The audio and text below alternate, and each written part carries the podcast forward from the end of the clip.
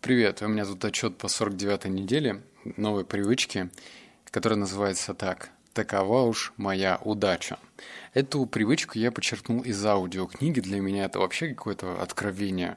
У меня совершенно не получается воспринимать информацию в аудио. Объясню. Если я читаю книгу, именно читаю, то я всегда держу под рукой ну, телефон с заметками и вношу какие-то выводы. Когда же я слушаю аудиокниги, то заметок либо вообще не получается каких-то там внести, либо их крайне мало. Откуда я приобрел эту привычку? Я слушал книгу, уж не помню, как она называется, что-то «Деньги и вы» э, Джона Кеха. Э, Джон Кеха – это тот автор, который написал «Подсознание может все» и «Квантовый воин». Я решил просто послушать его другую книгу. И вот эта привычка, она мне понравилась. Такова уж моя удача. Давай объясню перед выводами там, то, что я узнал, мои стадии и так далее, что вообще эта привычка может тебе дать. Эта привычка должна подкрепить в тебе наблюдательность в сторону удачи. То, что мы видим, то, что мы замечаем, становится частью нашей жизни. Ну, это, это факт. И вот давай сразу перейдем тогда к рубрике «То, что я узнал». Хочу рассказать тебе про эксперимент с красным автомобилем. Я читал это в одной книге, и там говорилось так. В общем, классическая семья. Э, мужчина решил купить машину, но он уже был не молодой, ему было лет 40, и такие покупки, типа большие, нужно было обсуждать с женой. Но он очень хотел купить именно красный там Ford Mustang, по-моему. Ну, потому что это дань таким амбициям, дань молодости, и в итоге он сказал продавцу автомобиля, что, мол, мне нужно подумать, поговорить с женой. И когда он направился домой на своем стареньком, там, другом Форте Фокусе, например, он обратил внимание, что, оказывается, на улице так много э, красных машин. Более того, он начал замечать не только красные машины, но и также другие какие-то большие предметы или объекты. Например, там девушка идет в красном платье, или там чаще ему загорается красный светофор. Ну, в общем, в его жизни начало появляться больше красных вещей. Говорит ли этот вывод о том, что ну, красное вот прямо резко стало появляться в жизни? Да нет же. Красное всегда было в его жизни, просто он ну, в смысле, этот человек, который принимал решение купить машину, не замечал эти красные объекты. Они сливались с фоном и его не волновали. То есть он их не видел. Второе, что я узнал, вот сейчас внимательно. Если я чаще что-то вижу в своей жизни, значит придаю этому значение. А раз придаю значение, это становится частью моей жизни. Я сам написал эту формулировку, надеюсь, она тебе понятна. Но вот я тебе расскажу пример с едой. Как мы можем вот эту формулировку применить к еде? Давай так. Когда я был молодой, я сейчас, в принципе, молодой, я ел все подряд. Ну вот, серьезно, я мог, не знаю, я даже жареные пельмени ел, знаешь, которые на остановках стояли эти лаки, там продавались от газет до жвачек, и там, значит, э, где я жил, еще можно было заказать пельмени жареные. Я не знаю, как она их там готовила, но, в общем, мне это абсолютно не парило. Я просто заказывал эти пельмени, мне туда добавляли мазик, э, этот кетчуп, и я ел. То есть я не придавал этому значению, что я ем, как я ем, что-то внутри этих пельменей, как это тесто делается и так далее.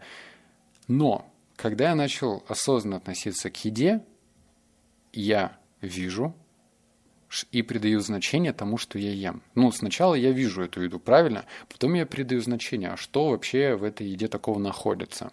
А раз я придаю значению, это становится частью моей жизни. То есть я осознанно питаюсь. Нельзя, в общем, научиться осознанно питаться, есть здоровую еду, если ты не начнешь ей интересоваться. Если ты не узнаешь, что, например, там существует помимо а, круп, типа там, макароны, гречка и рис, какие-то другие. Я помню, когда я летел в какой-то город, со мной сидела женщина лет 50, и я заказал спецпитание, мне его принесли, и мне там была киноа, это гарнир. И она такая смотрит на меня и спрашивает, а что это? Ну, что, что, что вот это? И знаешь, вот, ну, мне тогда, там, например, было лет 26, да, и я смотрю на нее, ей 50, то есть она ну, в два раза меня старше. И вот она до сих пор не знает, что есть такая крупа, киноа. Это не супер экзотика, ее можно купить в обычном магазине, а она не стоит сильно дороже. И, но ее это не интересовало, а значит, не стало частью жизни. И третий пункт. Неудачливых людей не существует. Есть люди, которые превратили это в пророческое совершение.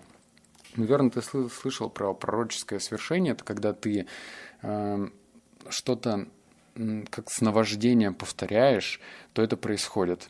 Давай приведу аналогию с фильмами.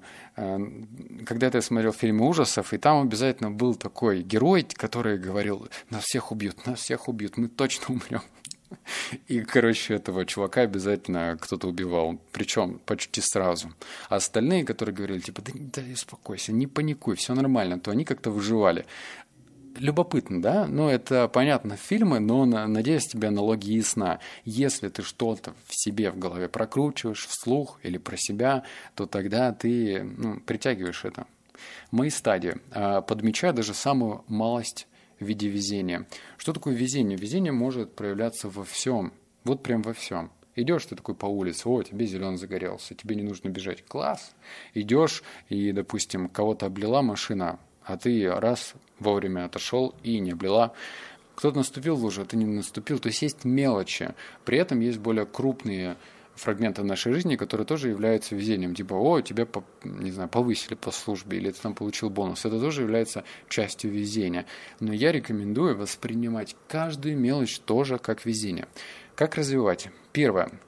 Нужно проговаривать про себя эмоционально закрепляя выражение, создавая якорь. Что такое создание якоря? Это я подчеркнул от Джордана Белфорта. Он на простом понятном языке рассказывал основы НЛП. Если ты хочешь что-то закрепить, то тебе нужно создать свой эмоциональный якорь. У него был это фломастер, который он нюхал. То есть он настраивался так перед продажей и нюхал фломастер. Не спрашивай, почему, вот я что читал, то и передаю фломастер он нюхал. Это являлось его якорем. Я, например, могу тереть подушечки пальцев, ну вот большого и указательного тереть, и как бы чувствовать, что я сейчас испытываю. То есть ты должен создать что-то неповторимое, то, что ты не делаешь в обычной повседневной жизни. Зачем это делается? Затем, что тебе нужно закрепить, нужно проговаривать. Вот, допустим, что-то случилось, и ты посчитал это удачей. Ехал на машине, освободилось место, и ты такой, такова уж моя удача. И делаешь свое, э, свое движение, свой эмоциональный якорь. Второе, что нужно делать, это проговаривая и ощущая телом, что в твоей жизни есть место для удачи. Это, наверное, свет для продвинутых, кто умеет вызывать мурашки. Если ты умеешь это делать, то здорово. А так э, твоим помощником может, не знаю, музыка быть, наверняка у тебя был такой момент, когда в определенный момент твоей жизни заиграла та самая музыка, и у тебя всплыли воспоминания, не знаю, из детства или из какого-то счастливого дня, и пошли мурашки. Вот так нужно делать. Желательно, чтобы закрепить это. Что я заметил? Что понятие неудачи относительное, это к вопросу о том, ну, а что же ты вот, Леха, да, такое сказал, что ты максимум удачливый человек, но наверняка в твоей жизни есть место неудачи. И да, и нет. Это не значит, что перед тобой будет э, сплошь рядом розовый мир, что все, все будет как в сказке. Это говорит о том, что ты будешь фокусироваться на удачливых вещах и сам для себя поймешь, что ты, оказывается, удачливый человек. И тем самым создашь спираль. Ты замечаешь, этого становится в твоей жизни больше. Но даже если в твоей жизни случилась неудача, как ты считаешь, то это тоже как рассмотреть. Давай тебе пример расскажу. А, два. Я тут шел как раз-таки перед подкастом и размышлял на эту тему. Я был два месяца назад в Сочи, и перед поездкой я хотел купить себе видеокарту новую. А, Причем, знаешь, такую видеокарту, которая не сейчас стоит, чтобы ты понимал, новая видеокарта топовая GeForce 380 стоит 250 тысяч рублей. У меня есть эти деньги, но я, по-моему, не дебил, чтобы покупать такую карту просто для того, чтобы играть в игрушки. А когда я хотел купить видеокарту, я хотел купить более старую версию, которая разбирается GeForce 280, она стоила 60 тысяч. Потом, после я приехал в Сочи и подумал, да, может, все-таки купить, у меня тем более старое железо, просто обновлю. Естественно, я это просто, типа в кавычках, имел в виду, что буду периодически играть в какую-нибудь игрушку с хорошими требованиями. И она резко, ну, поменяла ситуация с биткоином, я думаю, тебе известно, когда я 20 А, блин, короче, он вырос до 50 тысяч долларов. И резко эта видеокарта не стала. И, а то, что стало, выкладывали эти, эти видеокарты, начали выкладывать на Авито. Но, блин, на Авито покупать поддержанные видеокарты за такую стоимость, она долетела в три раза. И, в общем, неудача ли это? Да нет. Ну, ну, профукал я этот момент, и что? Но по факту, если бы я купил видеокарту, я больше играл в игры. А я не хочу играть в игры. Я хочу жить больше в реальности. Поэтому я рад этой неудаче. Или вторая неудача.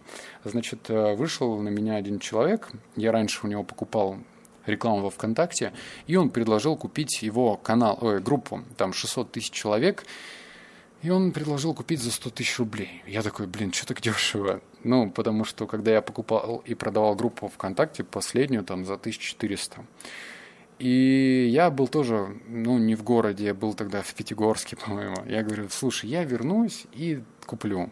Я подумал, что 100 тысяч это прям копейки. Я вернулся, у меня были абсолютно другие идеи. Э, какие... Я вообще забыл про это. Потом вспомнил, написал, он сказал, вот я вчера продал. И меня такая жаба задушила, типа, блин, да вот только что. И он мне скинул человека, я ему написал, он говорит, я тебе не перепродам. Казалось бы, опять же, неудача это. Да нет, наверное, удача. Зачем возвращаться в то, что является пройденным этапом? Я группу последнюю продал два года назад. Или три, я уже не помню. Пройденный этап, не нужно к нему идти. А, значит, второе, что я заметил, если что-то пошло не по твоему сценарию, значит, жизнь готовит для тебя другое удачное стечение обстоятельств. Тоже моя формулировка. Я надеюсь, что это так. Ну, потому что розового мира не будет, да? И будут, скорее всего, попадать те явления, которые ты отнесешь к неудачам. Но относись к этому так. Я вот помню, когда я работал в в Цугаэте, Центральное управление государственным электротранспортом, как-то так. Мне было 19 лет, по-моему, или 18. И я ездил на метро. Я спускался, и вот я видел вагон, он стоит, я бежал, бежал, и вот передо мной закрывались двери. Я подумал, ну вот, ну бляха муха, ну что такое? Ну вот Джон был, почему я не успел? А я, конечно же, выходил, э, ну прям тику в тику. Если я не попадал на этот вагон, то, соответственно, я опоздал минут пять, и мне втык давали мощно. И я тогда думал, что ну что мне так не везет? Ну блин, ну всего-то 5 секунд меня разделило, да? Но сейчас относись к этому. Так, а представь, если бы я сел на этот вагон, и, возможно, я бы вышел, и что-то со мной случилось. Ну, условно, да, я сейчас утрирую, ну, вот хоть что-то, например. Не знаю, дверь э, в метро мне в нос дала, или я там, э, не знаю, застрял ботинком где-нибудь. Это я сейчас мягко провожу параллель. Но тебе, я думаю, что понятен мой пример. Если ты сейчас вот в пробке, значит, наверное, так и должно было быть, а не то, чтобы ты успела вовремя. Подумай насчет этого. И третье, что я стал более удачливым, когда стал придавать этому внимание. Три дня, э, два дня я очень внимательно отношусь к этой привычке. И я прям, ну, потому что я сейчас в Бразилии нахожусь, и я сам с собой наедине, ну, и мне как-то легче внедрять эти привычки и смотреть, что происходит. Если до этого в Новосибирске мне не так много моментов было для проговорения там, такова уж моя удача, потому что я дома сидел, работал, то сейчас я гуляю и смотрю, блин, нифига, вот мне здесь повезло, тут повезло, там повезло. И я прям проговариваю, проговариваю, проговариваю и вижу, что у меня прям это как притягивается. Это удивительно. Я не могу тебе объяснить словами, пока ты не попробуешь это. Просто попробуй, легкая привычка, ну а дальше смотри, какие закономерности и чудеса, можно так сказать, тебя ждут. Все. Обнял, поцеловал, заплакал. Услышимся в следующем подкасте. Пока.